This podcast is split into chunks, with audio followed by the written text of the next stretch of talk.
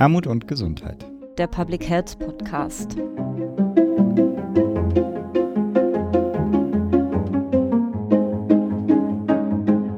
Ja, herzlich willkommen zur 18. Episode des Podcasts Armut und Gesundheit, der Public Health Podcast. Wir sitzen heute wieder in einer neuen Konstellation zusammen. Für das Kongressteam ist heute mein Kollege Julian Bollmann mit dabei. Hallo Julian. Hallo.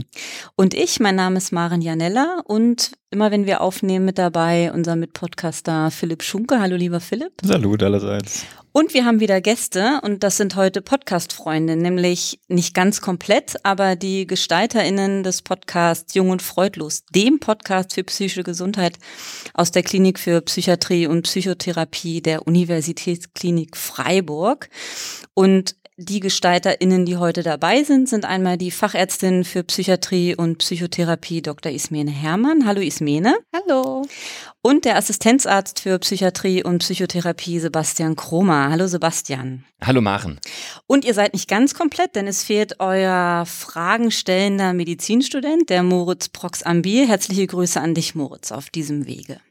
Genau, hallo an euch und schön, dass ihr heute da seid. Ja, vielen Dank für die Einladung. Wir freuen uns auch da zu sein. Und du hast uns ja fantastisch vorgestellt. Besser hätten wir es selber nicht machen können. Ja, ihr alle arbeitet ja aktuell in der Klinik für Psychiatrie und Psychotherapie in der Universitätsklinik Freiburg. Ist schon ein Wort, ne? Ist irgendwie sind mehrere geht, geht, ist ganz schön erprocken, ne? hm.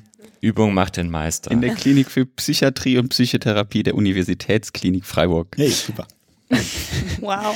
Und euer beruflicher Hintergrund lässt es ja auch schon vermuten. Wir sprechen heute über Mental Health oder auch psychische Gesundheit. Und Maren, du durftest ja vor zwei Wochen auch äh, bei Jung und Freudlos schon zu Gast sein. Wer das mhm. nachhören will, kann das natürlich gerne machen. Und da möchten wir natürlich nicht nochmal das Gleiche auch erzählen, aber kannst du vielleicht nochmal kurz reflektieren, worum ging es da und was wird dann heute so das Ziel werden?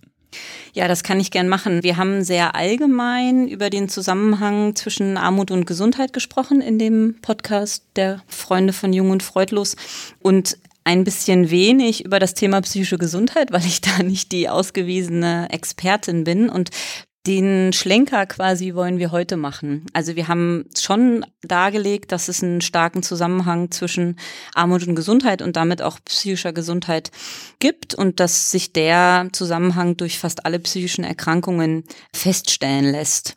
Also Menschen in Armutslagen eher auch von psychischen Erkrankungen betroffen sind. Das gilt für Depressionen, Angststörungen, Suchterkrankungen oder auch Verhaltensauffälligkeiten. Ich hatte dann noch mal so ein bisschen geguckt und bin auf, ähm, auf das Gedicht von Johann Wolfgang von Goethe Schatzgräber gestoßen, was er 1815 geschrieben hat. Und schon da hat er geschrieben, arm am Beutel, krank am Herzen, schlepp ich meine langen Tage. Armut ist die größte Plage, Reichtum ist das höchste Gut. Also ein Thema, das sehr lange schon Thema ist oder ein Zusammenhang. Und genau, und heute möchten wir stärker nochmal wirklich auf das Thema psychische Gesundheit kommen, nach dieser etwas längeren Vorrede. Und da haben wir zwei ganz tolle Gäste heute. Und ich würde Sebastian dich nochmal zu Beginn fragen wollen. Wir hatten ja in unserer gemeinsamen Episode ähm, auch so über eure persönliche Einschätzung oder eure persönliche Evidenz quasi aus der, aus der Klinik gesprochen. Und ihr hattet gesagt, ah, das ist so ein bisschen schwierig für euch, das zu sagen, weil es ja ähm, quasi eure persönliche Evidenz ist, die jetzt ja nicht eine bevölkerungsbezogene Statistik irgendwie repräsentiert, aber ich möchte heute trotzdem nochmal versuchen, dich zu fragen, wieso dein Eindruck aus eurem klinischen Alltag ist, ob ihr auch Unterschiede bemerkt in den Krankheitsbildern zwischen arm und reich, sage ich es jetzt mal ein bisschen plakativer, in eurer Klinik. Ob du da heute ein bisschen was zu sagen kannst und möchtest. Also ich kann da natürlich einfach ein bisschen drüber reden, natürlich immer mit der mhm. Einschränkung, dass das alles nicht wissenschaftlich belastbar ist. Ich denke, ganz grundsätzlich gilt zu beachten, dass psychische Erkrankungen eben sehr divers sind und dass die eigentlich durchgängig alle sozialen Schichten betreffen und wir dementsprechend auch Menschen aller sozialen Schichten sehen mit jeglicher Erkrankung. Hm. Und ich glaube, es spielt auch noch ganz gewaltig rein, wo steht ja eigentlich überhaupt so eine Klinik? Was ist das genau für eine Klinik? Hm. Und das Umfeld zum Beispiel ähm, ist in Freiburg statt jetzt natürlich eher ein bisschen ein bürgerlicheres, als ich mir eben vorstellen kann, dass es da auch in Berlin hm. eben Ecken gibt, wo man ein ganz anderes Klientel antrifft. Und jetzt ist es ja auch zum Beispiel so, dass wir hier in unserer Universitätsklinik viele Psychotherapiestationen haben, viele Konzeptstationen, die teilweise so ein bundesweites Einzugsgebiet haben. Was ist eine Konzeptstation? Entschuldige. Ja, wir, wir sprechen zum Beispiel davon, dass wir Psychotherapiekonzepte haben für bestimmte Erkrankungen und dann eine störungsspezifische Therapie anbilden, mhm. die sehr hoch spezialisiert ist, mhm. zum Beispiel für chronische Depressionen oder für Borderline-Persönlichkeitsstörungen. Wir haben Konzepte für Zwangserkrankungen ne, und das sind jetzt sage ich mal, eher so ausgewählte Patientenklientel, die dann auch ein bisschen weiter herkommen. Mhm. Und ja, da ist es immer so ein bisschen schwierig, jetzt eine Aussage zu treffen, die sind jetzt eher arm oder eher reich. Das würde ich mal so nicht sagen. Was ich auf jeden ihr Fall. Das denn? Absolut. Mhm. Also das gehört natürlich zu unserem, unserem Arbeitsverständnis total dazu, dass wir ähm, auch die sozialen Umstände, aus denen ein Mensch stammt, mit erfassen und das ist natürlich ganz, ganz bestimmt für die Persönlichkeit. Also wir versuchen die ja so gesamtheitlich wie möglich zu sehen und ähm, unsere Arbeit beschränkt sich jetzt nicht darauf, dass wir irgendwie nur uns um die aktuellen Symptome, um eine medikamentöse Einstellung und dann ein paar Verhaltenstipps beschränken, sondern wir versuchen auch immer sehr das Umfeld mit einzubeziehen, berufliche Kontextfaktoren zu beachten, familiäre Faktoren, auch so ein bisschen eine Genetik zu berücksichtigen und ähm, da spielt es natürlich in jedem individuellen Fall total rein. Und ich kann natürlich, sage ich jetzt mal, einen, einen, einen Manager mit einer Depression, die er irgendwie das erste Mal mit Mitte 40 hat, nicht so behandeln wie einen, einen Jugendlichen aus sehr armen Verhältnissen ohne ähm, Schulabschluss, der jetzt mit einer Alkoholabhängigkeit kommt. Ne? Das ist jetzt mhm. sehr plakativ gesagt, so stellt man sich das vielleicht immer ein bisschen vor. Es gibt den Fall eben auch umgekehrt. Ja. Aber beide muss man natürlich ganz unterschiedlich behandeln und unterschiedlich auf die jeweiligen Faktoren eingehen. Und das machen wir. Und deswegen lässt sich das auch so schwer über einen Kamm scheren, weil das eben nicht nur so ein paar Faktoren sind, sondern es ist eine ganze Latte. Mhm. Ja. ja. Und man darf auch nicht vergessen, die Patienten und Patientinnen, die wir hier behandeln, sind ja immer auch die, die es überhaupt in diese Behandlung geschafft haben. Das ist ja vielleicht nochmal ein anderes Thema. Ähm, weiß nicht, ob wir darüber später auch noch sprechen werden, dass ja auch die Frage ist, ob Menschen mit niedrigerem mhm. ähm, sozioökonomischen Status überhaupt gleichermaßen Zugang haben mhm. zu der Behandlung. Wie ist da euer Eindruck?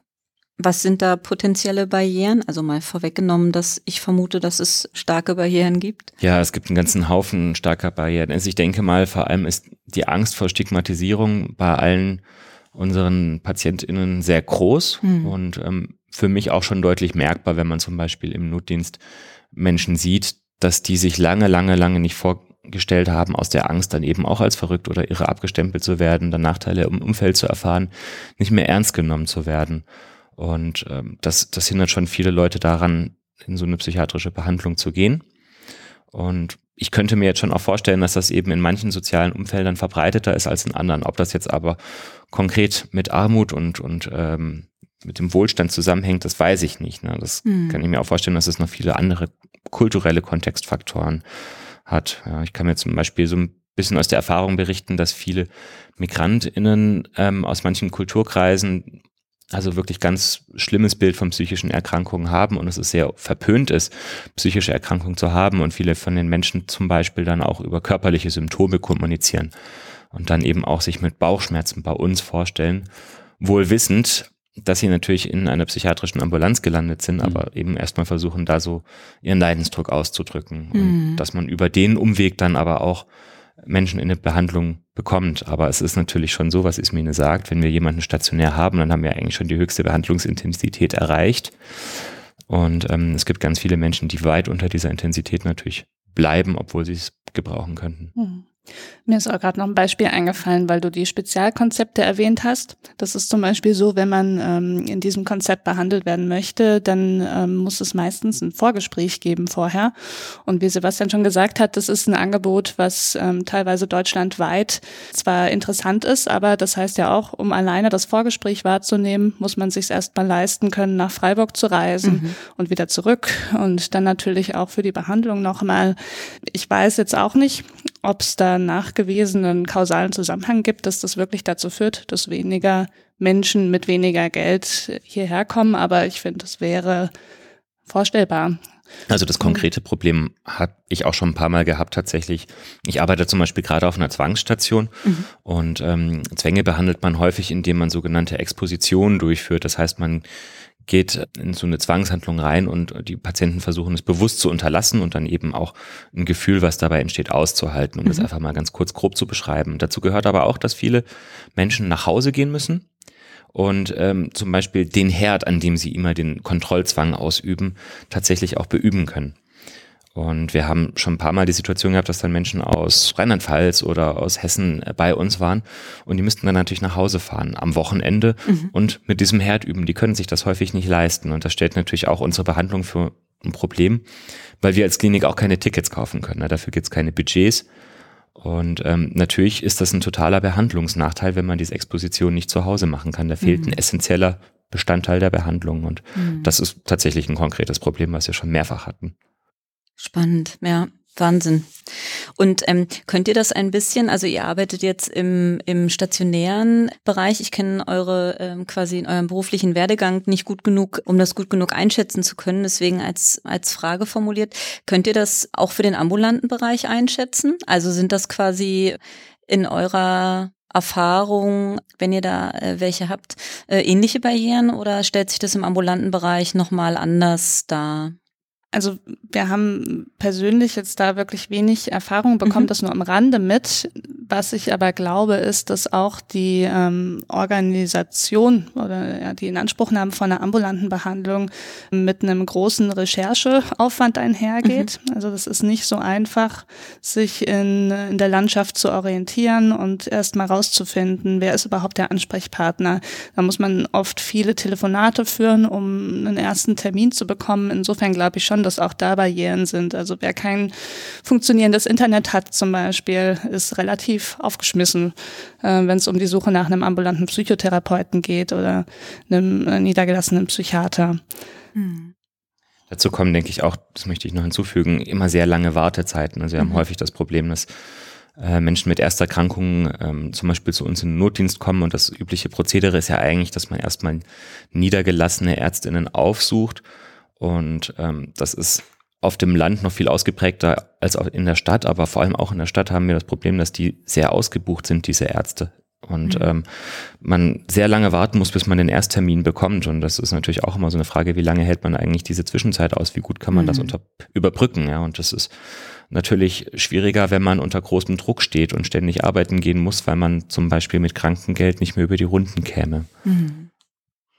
Naja, plus, wenn ich mir vorstelle, was das äh, mit jemandem macht, der sich dann äh, mal auf den Weg gemacht hat und dann erstmal in so eine Warteschleife kommt und quasi den nächsten Schritt nicht gehen kann. Ne? Also das, mhm, ähm, genau, ja. was das dann auch später mit der mit dem Therapieerfolg und ähm, mit der weiteren Motivation und dem Dranbleiben und so macht, das mhm. hat sicherlich große große Auswirkungen auf jeden ja, Fall. Ja, richtig. Mhm. Und Ismene, du hattest damals gesagt in dem Podcast, als ich bei euch zu Gast war, dass es ziemlich schwer ist, diese einzelnen Einflussfaktoren, die eigentlich wirken, sich isoliert betrachtet anzugucken. Mhm. Kannst du das nochmal so ein bisschen spezifizieren, weil da bin ich sehr drüber gestolpert äh, über mhm. die über die Aussage. Warum warum fällt das so schwer? Warum kann man nicht klar sagen, das ist das, was die Armut macht? Macht an dieser mhm. psychischen Erkrankung. Mhm. Bevor ich dazu was sage, noch einschränkend. Also ich bin da in der Wissenschaft eher an der Oberfläche eingelesen. Ich bin da sicher nicht die Expertin, aber was mir halt auffällt, ist, dass, dass es ganz viele Faktoren gibt, die mit Armut zusammenhängen, also die nicht unabhängig davon zu betrachten sind und die aber auch alle die psychische Gesundheit beeinflussen können. Also um äh, es anschaulicher zu machen, zum Beispiel Bildung. Ähm, also Bildung und Geld sind nicht, ähm, nicht vollständig voneinander zu trennen und deswegen auch schwierig ganz getrennt in Bezug auf psychische Gesundheit ja, zu betrachten. Und es ist besonders schwierig, dann äh, kausale Zusammenhänge wirklich rauszufinden. Also welcher Anteil von Gesundheit oder Krankheit ist jetzt wirklich kausal durch Armut bedingt oder kausal durch vielleicht die belastendere berufliche Situation, die sich aus Armut ergibt. Oder wir hatten, glaube ich, mal über das Beispiel ähm, des Status als alleinerziehende Mutter gesprochen. Mhm. Da gibt's ja natürlich noch ganz viele Stressfaktoren, ähm, die da noch mit reinspielen. Mhm. Und es ist eben schwierig, das jetzt ganz scharf zu trennen. Mhm. Ihr, ihr vermutet natürlich genau, warum, warum mir diese Nachfrage nochmal so wichtig ist, denn wir haben sowohl als gemeinnütziger Verein Gesundheit Berlin-Brandenburg als auch insgesamt in diesem Thema äh, Armut und Gesundheit ja immer das Problem, dass wir eigentlich Kausalketten brauchen, um Druck hinter ein gewisses Thema zu bekommen. Ne? Und dann mhm. auch zum Beispiel Gelder, um dem begegnen zu können. Das heißt, wenn man klar nachweisen könnte, wie Dinge zusammenhängen. Und an vielen Stellen kann man das ja auch. Da ähm, gibt es ja wirklich eine gute Studienlage. Und mhm. ich hatte ja in eurem Podcast drüber gesprochen, dass mm, dass wir so dieses Konzept der, der Organisationsentwicklung in Settings so präferieren, also einfach Lebenswelten gesundheitsförderlich zu gestalten und da ja auch viele Kooperationspartner das Thema psychische Gesundheit federführen in den Einrichtungen, also dass sich einfach eine, eine gute psychische Gesundheit entwickeln kann bei Kindern, Jugendlichen äh, und Erwachsenen. Und dann macht man die Erfahrung, dass es, dass es viele Kinder, Jugendliche, Erwachsene gibt, die, ähm, die da scheinbar sehr von profitieren. Und dann wieder ähm, viele, viele Jugendliche, Kinder und Erwachsene, die da scheinbar nicht so viel von, von profitieren. Und mhm. da stellt sich dann natürlich immer wieder die Frage, sind einfach die Umstände außerhalb dieser, dieser Organisation, das ist natürlich ein naheliegender Befund, mh, einfach dann wieder so besonders, dass sich das, was man in den Einrichtungen mitbekommt, einfach nicht so nicht so positiv äh, längerfristig auswirken kann? Oder spielt da quasi nochmal irgendwie was anderes mit rein? Ne? Würdet ihr dann sagen, dass das im Bereich äh, psychische Gesundheit wirklich auch schwieriger zu erforschen ist als bei den körperlichen Erkrankungen, wo ihr ja ähm, im Prinzip im Kongress schon ähm, auch viel mehr zugemacht habt? Hm. Also ich bin da nicht ausgewiesene Expertin, aber ich würde erstmal sagen, dass, äh, dass es auf jeden Fall mehr Datenlage gibt und mehr Erfahrungen gibt im Bereich der, äh, der körperlichen Erkrankungen weil es ja insgesamt in den Krankheitsbildern diese, äh, diese Entwicklungen gibt. Ne? Also erst ging man weg von den Infektionskrankheiten zu den chronischen Erkrankungen und jetzt gibt es so einen Wandel von den körperlichen Erkrankungen hin zu den, zu den psychischen Erkrankungen. Und je nach Erscheinungsform der Krankheitsbilder entwickeln sich auch die Gesundheitsförderungs- und Präventionsstrategien quasi drumrum. Ne? Also das ist ja immer was, was sich adaptiv dazu mhm. irgendwie entwickelt. Und weil wir sehr lange auf einer rein körperlichen Ebene gewesen sind, zumindest so wie ich das äh, verfolgt habe in den letzten, ich bin jetzt seit zehn Jahren in dem Feld unterwegs, gibt's einfach entsprechend mehr, äh, was aber nicht mhm. heißt, dass man, dass man nicht total äh, gut auch nachzieht, was, was psychische Gesundheit angeht. Aber ich würde sagen, wir haben mehr Erfahrung mit, mit körperlichen, mit rein körperlichen Erkrankungen. Mhm. Ja, ist auf jeden Fall ganz spannend. Euch geht's da ja, ähm, wenn es um die Erforschung von Kausalitätsketten geht, ganz ähnlich wie uns jeden Tag auch. Weil wir erleben es ja auch ständig, dass eine bestimmte Behandlung bei manchen Personen mhm. zum Erfolg führt, bei anderen gar nicht. Und bei uns stellt sich eben auch ganz oft die Frage, inwieweit die psychosozialen Faktoren da mit eine Rolle spielen. Mhm. Ähm, Genau, und davon gibt es dann halt auch immer ganz viele verschiedene. Da ist dann eben Armut äh, und sozioökonomischer Status nur eine Komponente. Ja, wir tun uns ja auch nach wie vor in der in der psychiatrischen Medizin sehr schwer damit, äh, richtige Krankheitsmodelle zu entwickeln. Das ist ja also auch überhaupt nicht klar, was läuft eigentlich auf einer neurobiologischen Ebene ab, was ist eine genetische Ebene. Und dann kommt eben noch das sehr komplexe Psychosoziale dazu. Und ich glaube, dass die Krankheiten einfach auch noch nicht so gut verstanden sind, vielleicht jetzt wie in Diabetes. Und dass es dann einfach auch naturgemäß schwerer fällt, da die Einflussfaktoren so klar zu bemessen. Aber das ist eine super Überleitung, Sebastian, weil ja. Äh, quasi eins der, der Konzepte, der, das uns ein bisschen verbindet, also die Gesundheitswissenschaften und, und die, die Medizin und da vor allem ja auch so die, die Psychologie und die Psychiatrie, ist aus meiner Sicht das Konzept der Resilienz. Also mhm. genau wie ihr sagt, es gibt, es wirken quasi Therapien äh, unterschiedlich ähm, bei, bei verschiedenen Menschen und wir haben in den Gesundheitswissenschaften ja auch äh, das Phänomen oder insgesamt im, im, Gesundheitsbereich das Phänomen, dass es Menschen gibt, die irgendwie trotz widrigster Umstände relativ widerstandsfähig äh, sind und sich relativ guter Gesundheit erfreuen.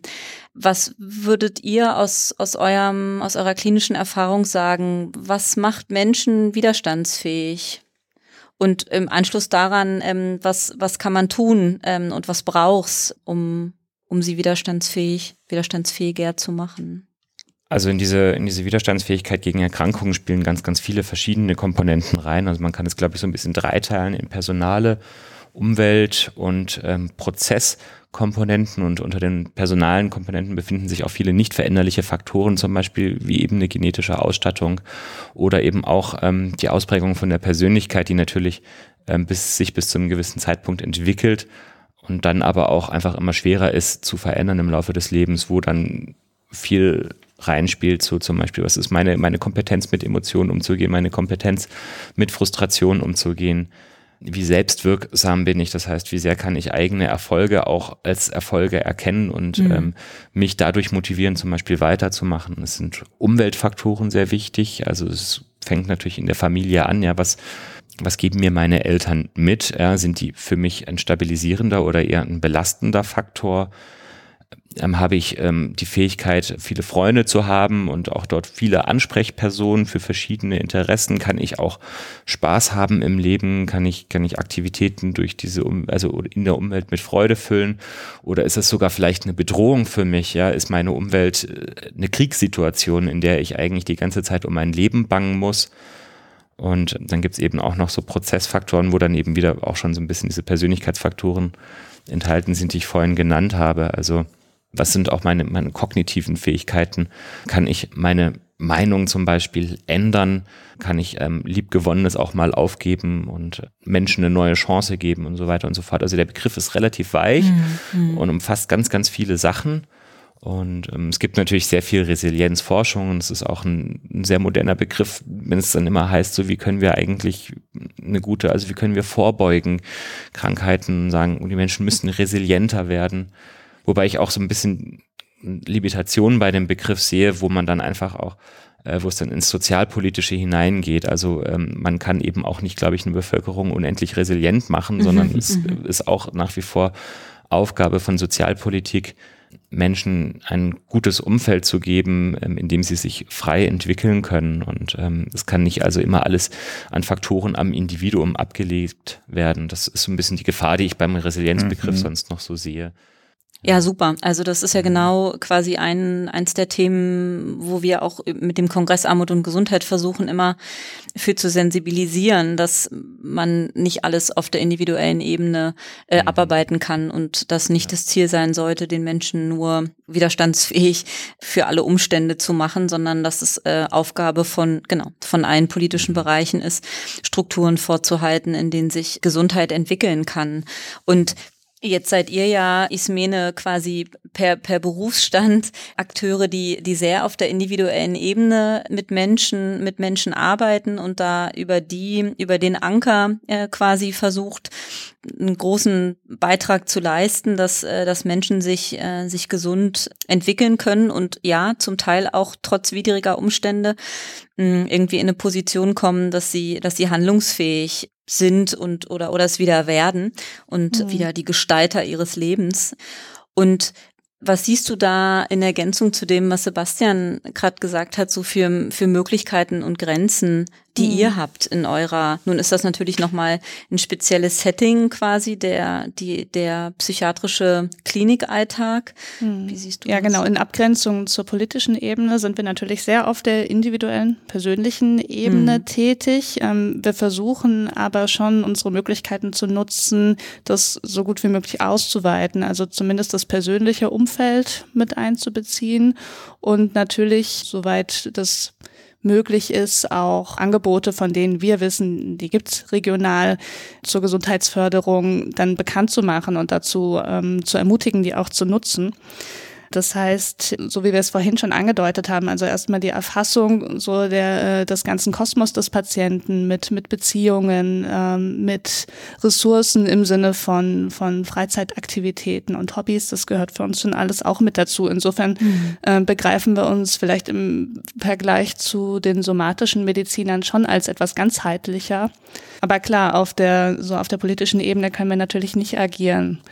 Ich weiß nicht, ob das die Frage beantwortet. Vielleicht ja, auf jeden Fall. Und ich hätte dann noch, ähm, und ich, genau, ich, zum einen möchte ich noch mal sagen, dass es ja auch äh, unbedingt beides braucht. Ne? Ich hatte das in mm, Anmoderation ja. der Frage ja schon gesagt, aber es ist ja überhaupt nicht mm. die, das Ziel, dass man einen, einen psychiatrischen Kontext irgendwie ähm, nicht mehr äh, nicht nicht mehr mhm. haben möchte und den und den individuellen Zugang und auch und auch klassische individuelle Therapieangebote nicht mehr, mhm. sondern dass es eher darum geht zu gucken, dass jeder Akteur, der der irgendwie am und mit dem Menschen arbeitet, mh, aber nach rechts und links äh, weiterschaut, um ähm, um einfach über den Zuständigkeitsbereich, den er selber hat, irgendwie weiter zu vermitteln. Ne? So, also das mhm. ist ja das ist ja im mhm. Prinzip das ähm, das worauf es ankommt und dass dann natürlich jeder äh, auf seiner Spielwiese und mit seiner Expertise Einfluss nimmt, aber dass, dass halt einfach keine Lücken entstehen. Ne? Also so, das, das ist ja, das ist ja quasi das, ähm, das Prinzip. Und habt ihr denn, also die, die, die psychiatrischen Kontexte quasi, die, ähm, die ich kenne, da habe ich immer viel gehört von, von interdisziplinären Teams und so, in denen, mhm. in denen auch da gearbeitet wird. Das wird ja bei euch sicher auch der Fall sein, oder? Ja, definitiv. Also standardmäßig gehört zu unserem Team ähm, neben uns, den Ärzten, ähm, das Pflegepersonal, dann Fachtherapeuten, also Ergotherapeuten, Physiotherapeuten mit Sportgruppen und so weiter. Ah, das hat sich Sebastian hier notiert. Zeigt mir gerade auf seinen Zettel dazu, wie weiter beantworten. Alles gut. Alles gut. Du darfst die Frage gerne weiter Ah ja, genau. Das Allerwichtigste für unsere heutige Runde natürlich der Sozialdienst, der so ein bisschen diese Brücke auch bildet mhm. zwischen, äh, zwischen dem einzelnen Patienten und den Institutionen, die bei Bedarf Unterstützung bieten können.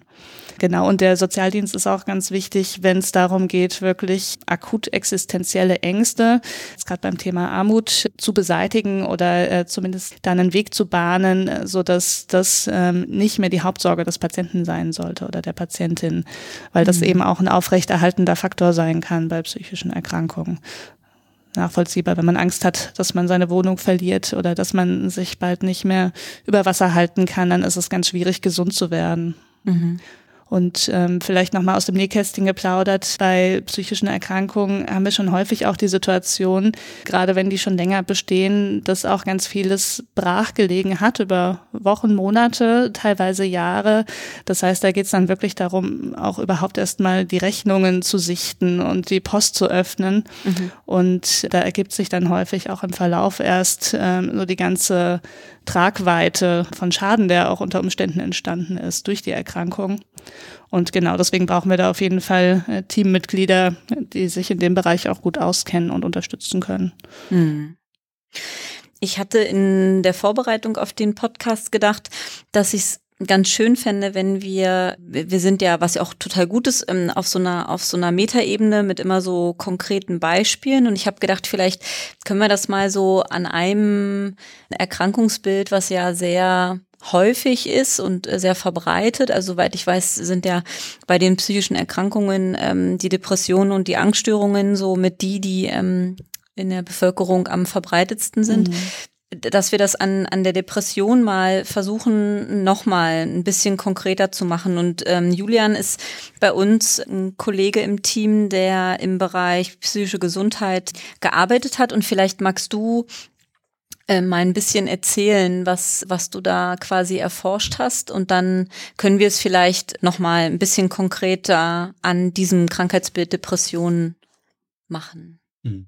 Also nochmal, also gearbeitet auf jeden Fall auf einer ganz anderen Ebene mhm. als ja, ja, äh, ihr beiden jetzt. Genau, ich habe in einer wissenschaftlichen Studie der Universität Potsdam in Kooperation mit der Freien Universität Berlin gearbeitet. Die Step.de-Studie, was so eine Versorgungsstudie ist, ähm, wo es um die Effektivität von Sporttherapie ähm, im Vergleich zu Psychotherapie geht, also im ambulanten Setting. Und die Frage, wo eben auch schon sehr viel drüber geredet wurde, da war ich sehr glücklich, dass ich da Bezug jetzt drauf nehmen kann, ähm, ist halt genau dieser Zugang und die langen Wartezeiten. Das war eigentlich so Ausgangspunkt dieser Studie, dass man eben wirklich diese drei bis sechs Monate Wartezeit auf einen Psychotherapietermin Platz hat. Ich glaube, in Berlin waren es wirklich 13 äh, Wochen, auf die man im Durchschnitt wartet. Also natürlich auch Leute, die deutlich länger nochmal darauf warten. Und dass es schon sehr gute Evidenz dazu gibt, dass ähm, eine Sporttherapie genauso wirksam wie eine Psychotherapie, zumindest bei leichten und mittelschweren Depressionen ist. Sporttherapie ist ja auch aufgenommen in der S3-Leitlinie zur unipolaren Depression zum Beispiel, also auf deutscher und auch auf europäischer Ebene. Und in der Studie geht es darum, also nochmal diese Effekte wirklich zu vergleichen äh, und zu zeigen, dass es wirklich keine Unterschiede gibt. Also es geht auch wirklich darum zu zeigen, das eine ist nicht besser als das andere, sondern die sind beide wirksam und beide gut und auch nochmal die Kosteneffektivität äh, zu überprüfen.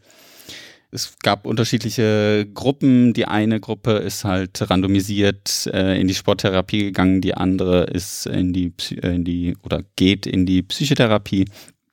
Und genau, es ist eine andauernde Studie noch, die gerade noch läuft in unterschiedlichsten Zentren in Berlin, also auch um da Effekte des sozialen Status oder sowas nicht herauskommen zu lassen, wurden unterschiedliche Stadtteile ähm, auch oder möglichst viele Stadtteile auch äh, mit aufgenommen, unterschiedliche soziale Schichten auch äh, im Umkreis sind. Und da geht es einfach wirklich darum, nochmal zu gucken, äh, wie kann man auch die Psychotherapie quasi entlasten und diese Wartezeit vielleicht verkürzen, wenn man einfach die Anzahl an Leuten oder an Fällen, die es ja gibt, die mit einer Depression aufteilt auf Psychotherapie und Sporttherapie, äh, dass man dadurch natürlich das schon mal ein bisschen umverteilen kann und mehr Leuten die Möglichkeit geben kann, eine Form der Therapie äh, durchzuführen und in der Sporttherapie natürlich dann auch nochmal die Möglichkeit in, in einem Gruppensetting, ähm, was natürlich in der äh, Psychotherapie gibt, auch gibt, aber ich weiß gar nicht, wie das jetzt bei der Behandlung einer Depression so aussieht. Vielleicht da auch nochmal gern von euch die, die Erfahrung. Aber genau, dass man in der Sporttherapie auf jeden Fall im Gruppensetting auch mehr Leuten die Möglichkeit geben kann, da an einem Training teilzunehmen und die Versorgungssituation einfach zu verbessern, ohne irgendwelche Nachteile.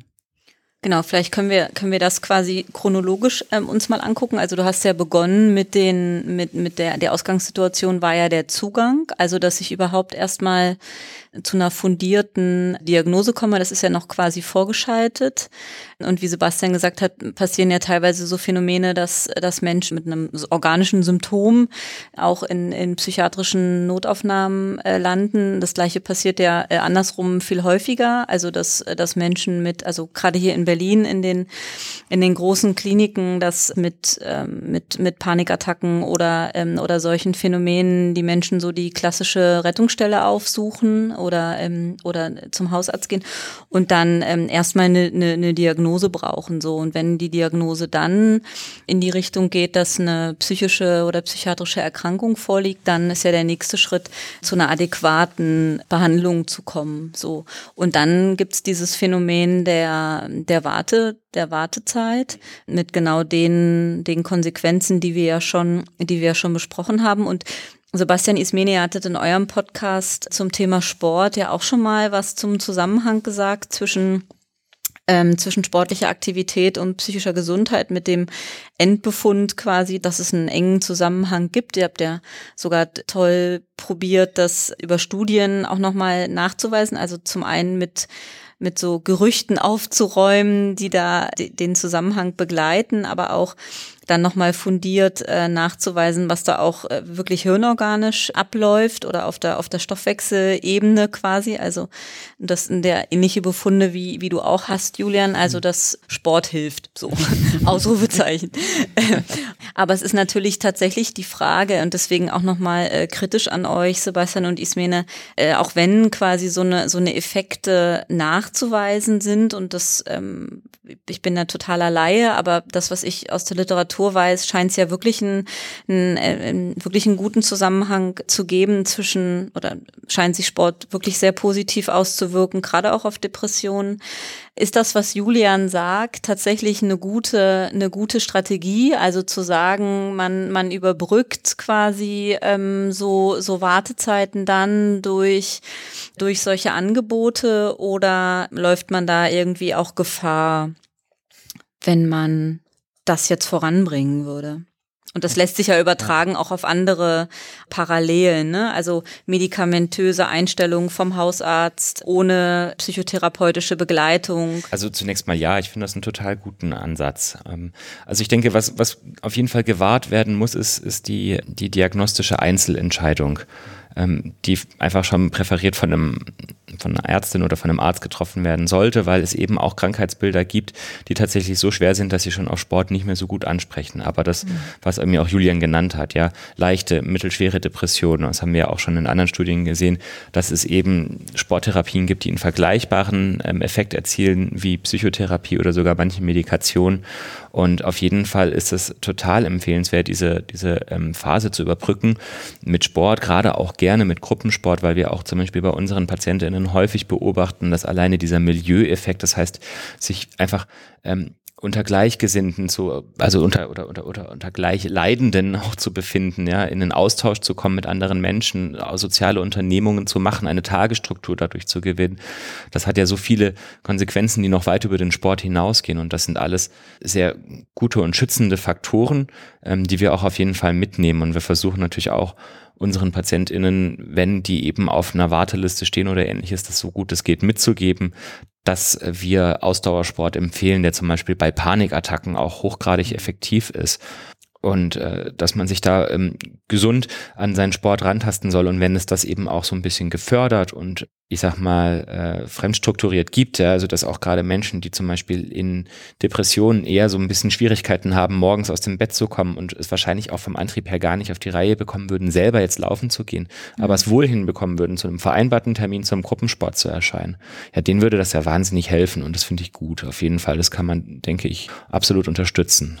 Mhm. Vielleicht noch, um das zu ergänzen. Es gibt sehr, sehr viel e-, Evidenz zu Ausdauersport, aber e-, ebenso gute Ergebnisse auf jeden Fall gibt es schon auch zu Kraftsport oder eben auch einer Kombination von Kraft- und Ausdauersport. Mhm. Also zur, zur Wirkweise, dass es ebenso hilfreich ist, also sogar mit, mit mittleren bis großen Effektstärken, jetzt wieder im, im Wissenschaftssprech.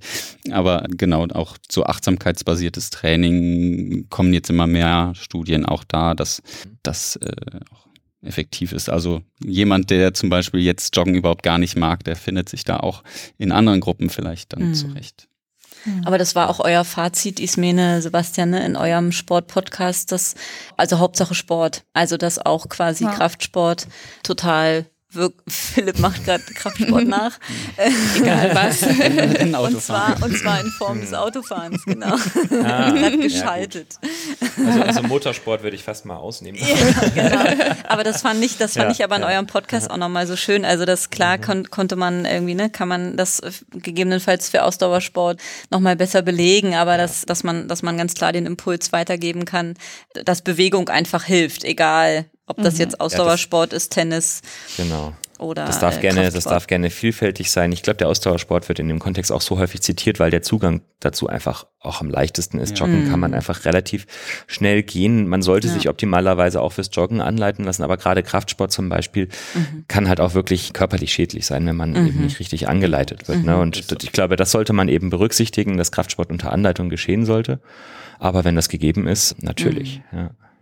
Also das zeigt sich auch, dass wirklich angeleiteter Sport, egal in mhm. ähm, welche Form des Sports jetzt ja. ist, die besten Effekte hat, was natürlich mit Sicherheit auch damit zusammenhängt, dass es dann am ehesten um Sport in der Gruppe geht, die ja meistens mhm. dann angeleitet ist oder sowas. Aber Mhm. Genau, ganz wichtiger Punkt auf jeden Fall, klar.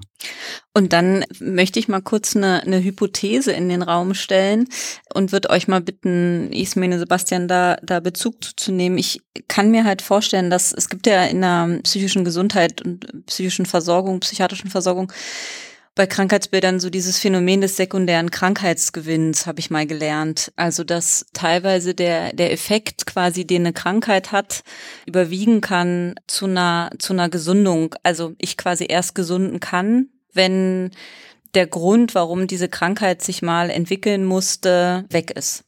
Und da liegt ja der Verdacht nahe, dass, dass eine psychische Erkrankung eigentlich erst besser werden kann, wenn die Rahmenbedingungen meines Lebens besser werden. Also wenn mich zum Beispiel Panikattacken davor bewahren, in einer Situation oder aus einer Situation mich rauszubewegen, die erstmal ähm, für mich noch nicht zu bewältigen wäre. Also ich irgendwie vermute, ich käme alleine nicht klar und dann verhindern Panikattacken, dass ich mich trenne. So, dann wäre mhm. ja naheliegend, dass wenn ich die Kompetenzen habe, alleine zurechtzukommen, dass dann auch die, die Panikattacken abnehmen. Ist an mhm. dieser Hypothese was dran? Ja, ganz wichtig vorab finde ich, die, der sekundäre Krankheitsgewinn, der ist gar nicht exklusiv bei psychischen Erkrankungen mhm. vorhanden, mhm. sondern auch bei körperlichen Erkrankungen, bei Schmerzen aller Arten ähm, kann es den geben. Wir persönlich benutzen den Begriff gar nicht so häufig in unserer Klinik. Abgesehen davon glaube ich aber, dass an der Hypothese definitiv was dran ist. Und das ist ja auch genau der Grund, warum wir uns nie das Symptom alleine anschauen können, mhm. sondern weil eben immer die gesamte psychosoziale Kontextsituation dazugehört. Also Beziehungen, Beruf, Finanzen, existenzielle Krisen, Sorgen, Traumatisierungen. Muss man sich alles anschauen und dann eben äh, teilweise auch detektivisch, weil das sich ja oft mhm. gar nicht immer dem Bewussten, dem Bewusstsein ähm, erschließt, auch bei den Betroffenen nicht. Also den, die machen das ja nicht geplant, sondern wissen es teilweise gar nicht, äh, wie das alles zusammenhängt. Also müssen wir uns detektivisch nähern und ähm, dann auch teilweise Hypothesen aufstellen. Könnte das mhm. sein, dass das auch eine Rolle spielt? Und dann müssen wir manchmal Trial and Error mäßig ähm, mal schauen, ob sich was verbessert, wenn man an, an den Verdachtsproblemen versucht, was zu verändern. Mhm. Weiß nicht, ob ich mich jetzt verständlich gemacht habe, aber ja, zum ja. Beispiel, mhm. wenn es jetzt um, um eine schwierige Beziehungssituation geht und von vornherein gar nicht klar ist, ob die was mit den Symptomen zu tun hat, mhm. dann kann man natürlich versuchen, durch mit Einbeziehung vom Partner und durch eine Verbesserung dieser Situation dann auch die Symptome zu verbessern. Also wir bezeichnen das immer eher als aufrechterhaltende Faktoren. Mhm, mhm. Ja, wäre ja auch komisch, wenn man mhm. mit einem Patienten drüber sprechen würde. Im Übrigen ja, der Gewinn klingt immer so. Genau. Es klingt immer so, als wäre die Krankheit besser als ja, das, genau, was äh, genau. Äh, zu Hause wartet. Das ist ja gar nicht unbedingt so, sondern genau. Aber ich äh, genau, ja. ich hatte den nur irgendwie genau mal aufgeschnappt und äh, fand das irgendwie ein spannendes mhm. äh, Phänomen und hatte dann da einfach so ein bisschen mal drin rum dran drumrum gelesen und irgendwie gedacht, das lässt sich, glaube ich, total gut auf unseren Kontext einfach übertragen als, glaube ich, ganz wichtig wichtige Komponente, weil man ja wirklich oft Gefahr läuft, dass man, das hatten wir jetzt schon oft angesprochen, dass man einfach bestimmte Phänomene so dem der der einzelnen Person überlässt. Und mhm. und wenn man das quasi weitermachen würde, dann würde sich so ein selbst aufrechterhaltender Kreislauf irgendwie entwickeln. Und ich glaube, dass man als als einzelner Mensch hat man dann wenig Chance, da irgendwie rauszukommen. Genau, von daher schoss mir das nochmal durch den Kopf. Das wollte ich nochmal mhm. mit euch mit euch besprechen. Und ein ganz wichtiges Thema, was wir jetzt auch schon ein paar Mal angesprochen haben und auch bei euch im Podcast, Ismene, ist ja das Thema Stigmatisierung. Und da hast du ja, wenn ich das richtig weiß, ja auch viel zu gemacht, unter anderem äh, deine Doktorarbeit zugeschrieben, richtig? Ähm, das stimmt nicht ganz. Ah. Ich habe da ein bisschen was zu gemacht, ah, okay. aber nicht meine Doktorarbeit zugeschrieben. Ich hatte irgendwie sondern nee, äh, meine Doktorarbeit habe ich über Autismus-Spektrumstörung geschrieben, ah. aber das ist ein anderes Thema. Ja. Ähm, wir haben, wir waren ja in Berlin letztes Jahr beim DGPPN-Kongress mhm. und haben da zusammen mit unseren Freunden vom Psychcast ein Symposium gemacht und da habe ich ein bisschen was zum Thema Stigmatisierung mhm. erzählt. Auch da bin ich eher so eine, äh, so eine Podcast-Laien-Expertin. Ah. Aber ich sage gerne trotzdem was dazu. Also mir ist das Thema nämlich sehr wichtig, einfach mhm. persönlich und uns allen hier von Jung und Freudlos natürlich mhm. auch, weil das ja eines unserer Hauptziele ist, ähm, Stigmatisierung psychischer Erkrankungen zu reduzieren durch ja. gute Wissensvermittlung.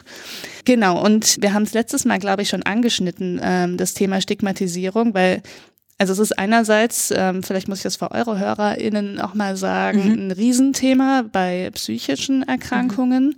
weil die eben besonders stigmatisiert sind. Also sind nicht die einzigen Erkrankungen oder Faktoren, die stigmatisiert werden. Also so ein Beispiel, was vielleicht ganz anschaulich ist, ist Adipositas, also Übergewicht. Mhm. Hat jetzt gar nichts mit psychischer Gesundheit zu tun, aber ist ja wahnsinnig stigmatisiert. Und mit dem Vorurteil, jemand, der übergewichtig ist, der ist auch faul und was weiß ich nicht noch alles. Genau. Und bei den psychischen Erkrankungen, vor allem bei Suchterkrankungen, äh, Psychosen und aktuell besser werdend bei Depressionen. Die werden ja zumindest in Teilen etwas akzeptierter in der Gesellschaft. Ähm, da ist das Stigma eben auch sehr groß. Mhm. Das heißt, es gibt viele Vorurteile, es gibt teilweise Diskriminierung und ähm, Menschen, die wenig wissen über psychische Erkrankungen, die haben eher so das Bedürfnis, auf Distanz zu gehen. Und das ist ein riesiges Problem, weil, weil das zusätzlich zu der Erkrankung an sich, die ja schon schwierig zu managen ist, auch noch dann bewältigt werden muss. Mhm. Also macht es zum Beispiel schwerer, sich zu offenbaren mit der Erkrankung und mhm. dann auch schwerer, die Therapieangebote überhaupt zu nutzen. Das heißt, durch Stigmatisierung wird dann der, die Zeitspanne überhaupt bis zum ersten Arztkontakt unnötig verlängert. Mhm. Und was wir letztes Mal äh, mit dir, Maren, angesprochen hatten, mhm. war Armut und Stigmatisierung. Mhm. Und da kamen wir, glaube ich, schon zu dem Punkt, dass es mhm. natürlich besonders blöd ist, wenn man dann doppelt stigmatisiert ist am Ende, weil Armut und auch viele Faktoren, die mit Armut dann auch wieder so peripher zusammenhängen können, zum Beispiel Migrationshintergrund, führt dann unter Umständen ja zu einer doppelt bis dreifach Stigmatisierung und mit entsprechenden äh, negativen Folgen auch fürs äh, Selbstwertgefühl mhm. und, äh, und den Umgang mit den Problemen. Mhm. Das war jetzt ein langer Monolog.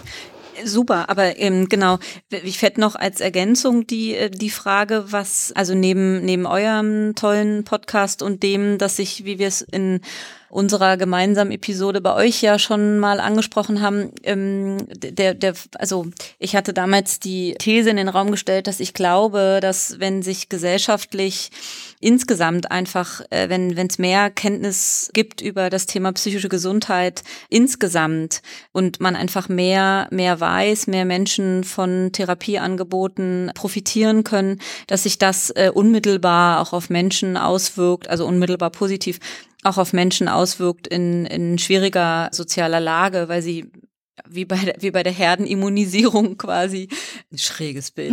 Auch quasi da äh, da genauso genauso profitieren wenn Stigma abnimmt mhm. dann. Und ich finde Menschen in Armut da gibt's so gibt's ja einfach so so persönliche Situationen die die einfach so besonders dramatisch sind. Wenn zum Beispiel der Grund meiner meiner Antriebslosigkeit äh, eine Depression ist aber ich einfach permanent von meinem Umfeld vermittelt bekomme dass das nicht also das ist noch nicht diagnostiziert, dass das eine Depression ist. Ich, ich quäle mich damit rum, weiß nicht so richtig, was mit mir los ist, mhm. verändere mein Leben entsprechend, also verliere gegebenenfalls meinen Job und lande, lande sprichwörtlich auf der Couch und, ähm, und es funktioniert nichts mehr. Und dann habe ich ein Umfeld, was, was mir permanent die Schulter für in die Schuhe schiebt und einfach, ja, schlecht über mich denkt, schlecht über mich spricht. Mhm. Und das, wie soll ich quasi aus dieser Situation heraus dann ähm, Motivation kriegen, mich irgendwie, mich ja. nochmal bei einem Arzt vorzustellen und so. Also das sind ja tatsächlich Dramen, die sich da, die sich da abspielen können. Und ich habe auch das Gefühl, dass wir da einen, einen Schritt, einen Schritt weiter sind, aber noch überhaupt nicht da, wo wir, wo wir sein sollten. Und was wäre denn aus eurer Sicht, wie gesagt, neben so tollen Podcasts wie eurem, was wären denn noch so weitere Schritte, die da nötig wären, dass wir das abgebaut kriegen, dieses blöde Stigma? Also ich möchte nochmal betonen, wie ausgeprägt die Stigmata mhm. einfach immer noch sind in der Bevölkerung. Das ist echt, also wirklich im Bereich Depression wird es ja minimal besser, aber es ist immer noch mhm wahnsinnig schwierig und das kriege ich bei unseren PatientInnen immer mit, eben gerade junge Menschen, die in der, in der Psychiatrie sind, wie die sich schämen und, und was das für Wahnsinnshürden darstellt, sich dem Umfeld irgendwie zu öffnen, weil mhm. alle fürchterliche Angst haben,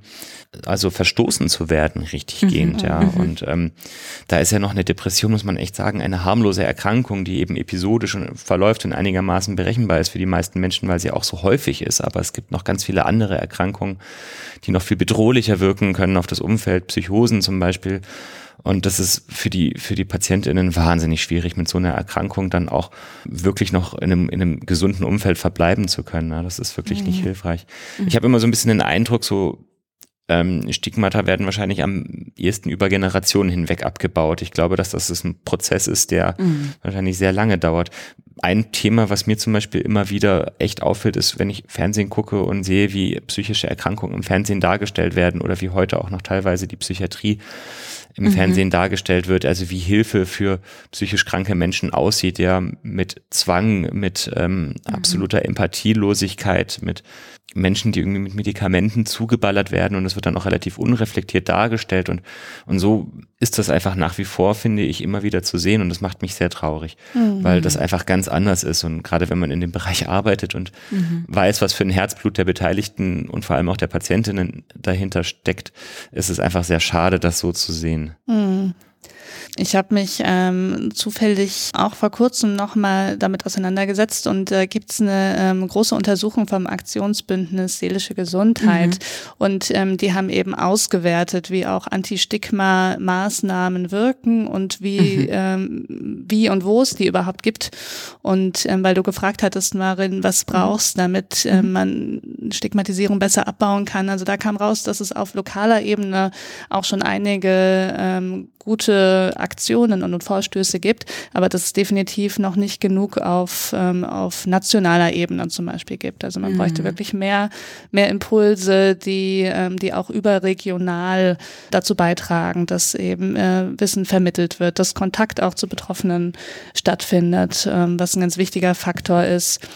Und ähm, genau, wir hoffen natürlich, dass Podcasts da ein, ein Rädchen sein mhm. können, die helfen, weil es einfach so eine niederschwellige Informationsvermittlung mhm. gibt. Gibt natürlich auch ganz viele Bücher. Ähm, ich bin da immer auch irgendwie Fan von diesen autobiografischen Büchern, wo mhm. Betroffene von, von ihrem Weg und ähm, auch dem, was ihnen geholfen hat, äh, berichten. Und ähm, bei dem Beispiel, was du gerade genannt hast, Marin, musste ich auch an eines denken, ähm, weil es da nämlich auch um Depressionen ging. Und wie ist es dann, wenn man auf der Couch hängt und wie reagiert dann das Umfeld? Umfeld. Mhm.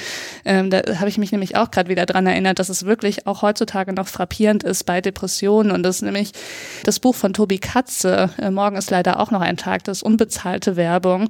Aber der hat auch äh, ganz eindrücklich und niederschmetternd ähm, mhm. geschildert, was ihm da für Reaktionen entgegenschlagen. Also wirklich, ja, wenn es mir schlecht geht, dann reiße ich mich einfach zusammen und mache trotzdem weiter. Und ja, wir haben doch alle mal einen schlechten Tag, so in die Richtung geht es dann. Mhm. Also da gibt es natürlich immer mehr Literatur, Kultur, aber wie bringt man eben die breite Bevölkerung dazu, das A zu wissen, das B sich anzuschauen, sich C dafür zu interessieren, sich da irgendwie auch gemeint und angesprochen zu fühlen. Mhm. Das ist nicht so einfach, das zu hm. beantworten, wie man das am besten bewerkstelligen kann, sonst würden wir es sofort tun. Mhm. Da sind wir also auch wieder an dem Punkt von der individuellen Ebene zur Politik mhm. dann noch oder zur Sozialpolitik, wie es eben auch angesprochen ja. hat. Ja, ne? richtig. Ne? Ja, zumal das sagt ihr in eurem Podcast ja auch oft, eine psychische Erkrankung ja automatisch und sofort das das direkte Umfeld mit betrifft. Also wenn ich irgendwie unter Panikattacken leide, ähm, ist das, glaube ich, schon auch für ein Umfeld, ähm, bis es selber sich damit mehr auseinandergesetzt hat, sind das schon auch ähm, bedrohliche Momente. Also wenn ich irgendwie Herzinfarkt ähnliche Symptome habe, da von meinem Umfeld das, die richtige Reaktion zu, zu erwarten, ist auch schwierig. Oder wenn ich aufgrund einer, einer eines, eines chronischen Schmerzsyndroms ähm, immer wieder auch in Phasen mich zurückziehen muss und Lasten zum Beispiel innerhalb der Familie nochmal anders äh, verteilt werden müssen auch oder wie gehen Kinder mit äh, psychisch erkrankten Eltern um. Also das ist ja, das ist ja einfach, ähm, da hängt ja wahnsinnig viel, ähm, viel irgendwie dran und da finde ich ist so Wissensaufklärung das eine, aber das andere auch wirklich der Aufbau von, von Unterstützungsstrukturen, auch was, was das Umfeld betrifft. Also da mhm. gibt's ja, da gibt's ja tatsächlich ganz viel tolle Beispiele, wie Kinder von psychisch kranken Eltern über zum Beispiel theaterpädagogische Konzepte ihre Erfahrungen aufarbeiten können und äh, Räume bekommen, damit irgendwie umzugehen oder dass man überhaupt mhm. inzwischen mal auf die Idee kommt, äh, auch das Umfeld über therapeutische Angebote, ob das Selbsthilfegruppen sind oder, oder Individualtherapie oder Gruppentherapieangebote, irgendwie abzuholen und das überhaupt mal zum Thema zu machen, dass, dass, dass das einfach eine Erkrankung ist, ähm, die, die, die die einen treffen kann, die genauso eine Erkrankung ist wie ein Beinbruch, die behandelt werden äh, kann und sollte, die, wenn es gut läuft, ähm, auch, auch zu behandeln ist die aber, an der man genauso wenig Schuld äh, hat, wie wenn, dass man nicht Schuld daran hat, wenn man äh, vom Auto angefahren wurde. Mhm. So, und, und da erstmal hinzukommen, glaube ich auch, dass es da die diversesten äh, Unternehmungen mhm. braucht von, von allen Seiten. Also es braucht die in Anführungszeichen guten Vorbilder, also gut in Anführungszeichen, also Menschen, die sich trauen, an die Öffentlichkeit zu gehen und zu sagen, so und so geht's und ging's mir und so und so bin ich da rausgekommen. Ähm, und es braucht einfach die Unterstützungsstrukturen. Ja. Mhm. Ja, ich denke auch, dass es, also ich kann zumindest für mich aus meiner Privatempirie berichten, wie haben sich eigentlich meine Vorurteile gegenüber psychischen Erkrankungen abgebaut. Und das war ganz klar für mich der Kontakt mit psychisch kranken Menschen und ähm, einfach diesen, diese, diese Berührungsangst zu verlieren. Und man hat ja häufig ganz viele Befürchtungen, ähm, auch dann in solchen Situationen überfordert zu sein oder ähm, mit unangemessenen Inhalten konfrontiert zu werden. Es hat ja auch viel mit Angst mhm. ähm, zu tun, sich falsch verhalten zu können. Ich glaube, das ist auch ein wichtiger Faktor, der reinspielt. Und du hast es, glaube ich, ganz gut gesagt, das wird auf mehreren Ebenen nur zu lösen sein, das Problem. Ich denke, es gab zum Beispiel immer wieder auch, wenn wir schon über die Politik reden, beeindruckende Kampagnen, keine macht den Drogen oder kenn dein Limit, die echt äh, in, auf vielen Ebenen stattfinden. Und wenn so eine Bevölkerung sich auch vornimmt, ein Problem irgendwie anzugehen, dann gibt's da auch schon erfolgversprechende Beispiele, denke mhm. ich.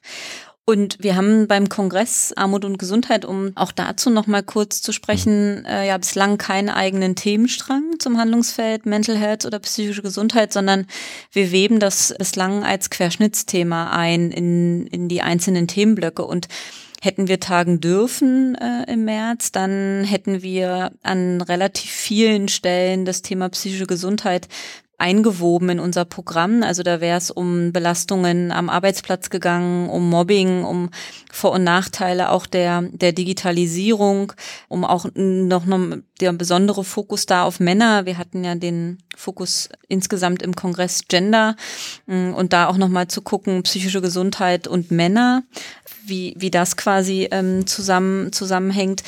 Dann im Bereich der frühen Hilfen, also Belastung junger Frauen, auch dass Geburten nicht immer so verlaufen, wie man sich es vorher vorgestellt hat und wie man dann im Nachgang da auch mit so Traumatisierung umgehen kann.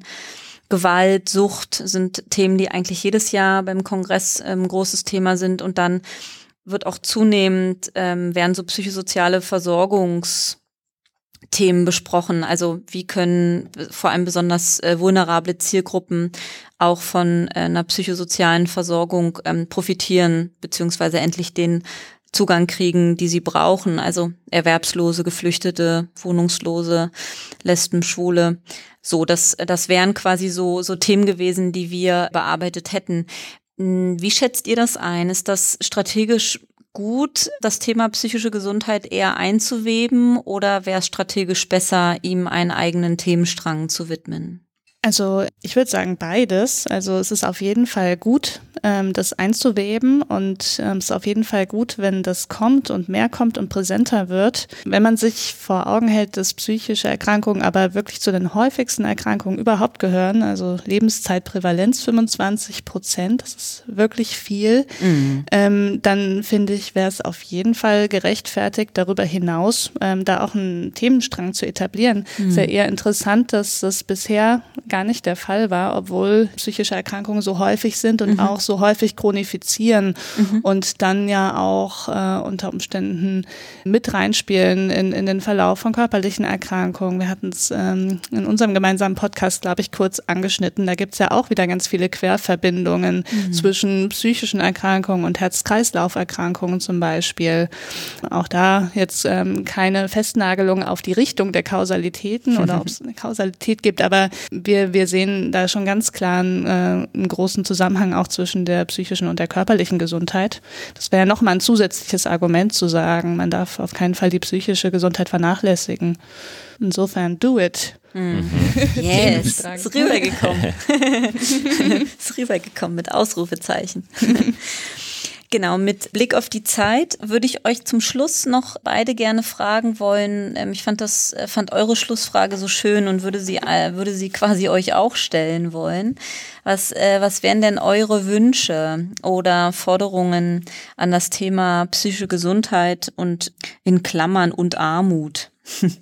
Also ich hätte einen Wunsch, wird auch nochmal klarer, finde ich, nachdem wir jetzt über diese Themen nochmal frisch gesprochen haben. Also so in der Zusammenschau, jetzt wo wir wissen, dass ähm, dass viele Dinge, die Gesundheit fördern und die auch bei psychischen Erkrankungen helfen können, wie zum Beispiel Sportangebote, wir wissen, dass es diese Dinge gibt und wir wissen aber auch, dass es aktuell keine flächendeckenden, niederschwelligen Angebote gibt, die für jedermann zugänglich sind, mhm. sondern es ist einfach echt häufig noch davon abhängig, welche Mittel man persönlich zur Verfügung hat, ob man, äh, ob man diese Ressourcen dann auch nutzen kann oder nicht. Insofern ähm, fände ich es natürlich schon toll, wenn, wenn so ähnlich wie in der Studie, von der uns Julian erzählt hat, ähm, das einfach auch ähm, etabliert werden könnte, dass es, dass es Sportangebote gibt, jenseits des Fitnessstudios für 80 Euro im Monat, die man dann auch Patienten niederschwellig empfehlen kann. Also ich denke schon, dass irgendwie rausgekommen ist, dass wir ein bisschen weg müssen von der individuellen Ebene und dass doch einfach politisch noch ein bisschen mehr passieren muss,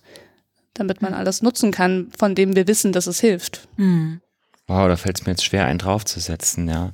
ähm, also ich denke auch, es ist, ein, es ist ein wahnsinnig wichtiges Gebiet. Was mir immer so ein bisschen im Kopf ist, ist so, zum Beispiel, wir beide arbeiten jetzt in einer strukturell sehr gut versorgten Gegend, aber ich sehe das immer wieder bei Patienten, die eben aus dem ländlichen Raum kommen und dass es da wahnsinnige, riesige Versorgungslöcher gibt. Und das mögen ja dann vielleicht gar nicht Individuen sein, die von Armut betroffen sind, aber der Landstrich ist auf jeden Fall von einer strukturellen Armut betroffen. Und ich finde das auch sehr schade. Ich glaube, das Problem ist auch so ein bisschen bewusst, aber momentan sieht man noch nicht so wirklich vielversprechende Ansätze, wie das gelöst werden kann. Und ähm, die Realität sieht tatsächlich so aus, dass Menschen, die auf dem Land wohnen, teilweise einfach keine Psychotherapie bekommen. Und das ist echt schade und schlimm. Und es ist sicherlich nicht leicht zu lösen, aber es ist auf jeden Fall ein Problem, das dringend gelöst werden sollte. Mhm. Und wo ich auch die Politik in der Pflicht sehe, entsprechende Strukturen zu schaffen. Mhm. Ja. Mhm. Mich eigentlich auch mal Schön. interessieren, ob es dann ähm, Stigmatisierungsgefälle quasi zwischen Stadt und Land da auch gibt. Ich finde es ganz ulkig, Bestimmt. weil ich in meinem Umfeld gehört es ja fast zum guten Ton, dass man von seiner Therapie berichtet. Und in anderen ähm, Bereichen ist das ja mhm. ist das total verpönt. Also aber da musste ich erst mhm. durch Schule, also durch quasi Kontakt zu anderen Gruppen wieder äh, Kontakt dazu bekommen. Stigmata, die ich dachte, die schon lange passé sind, mhm. damit dann doch wieder konfrontiert zu werden. Mhm. Absolut, da ist echt noch eine ganz schöne Wegstrecke vor uns. Mhm. Aber für heute möchte ich euch Danke sagen. Zum einen finde ich es total schön, dass wir gegenseitig beieinander zu Gast sein konnten. Das ist so eine Besonderheit und die, äh, genau, das freut mich total. Und hoffentlich dadurch über beide Kanäle ein bisschen werben konnten, sich für diesen Zusammenhang zu interessieren und sich für den Zusammenhang zwischen Armut und Gesundheit zu interessieren und damit auch mhm. psychischer Gesundheit und sich dagegen stark zu machen und ähm, in dem Bereich, in dem man selber aktiv ist, zu gucken, was man tun kann. Und da seid ihr totale Vorreiter, wie ich finde. Und das finde ich toll. Und herzliche Grüße auch nochmal an Moritz, der Dritte quasi im Bunde bei euch. Und genau, ich würde mich total freuen, wenn wir im Kontakt bleiben und gegebenenfalls gucken, sollten wir es schaffen, das Thema psychische Gesundheit nochmal anders im Kongress auch darzustellen, dass wir da irgendwie auch nochmal zusammenkommen. Das fände ich, das fände ich toll. Na, wenn ihr uns einladet, dann kommen wir bestimmt gerne vorbei. Na, auf jeden Fall, das wenn man wieder doch, kommen darf. Das ist doch, äh, das ist doch jetzt schon klar, dass ihr die herzlichste Einladung ausgesprochen bekommt. Ja. Genau. Dann liebe Grüße ins schöne Freiburg. Grüße nach Berlin. Ja, bleibt vielen gesund. Dank für das Interview, war sehr schön. Sehr gerne. Macht's gut. Tschüss. Ciao. Tschüss. Tschüss.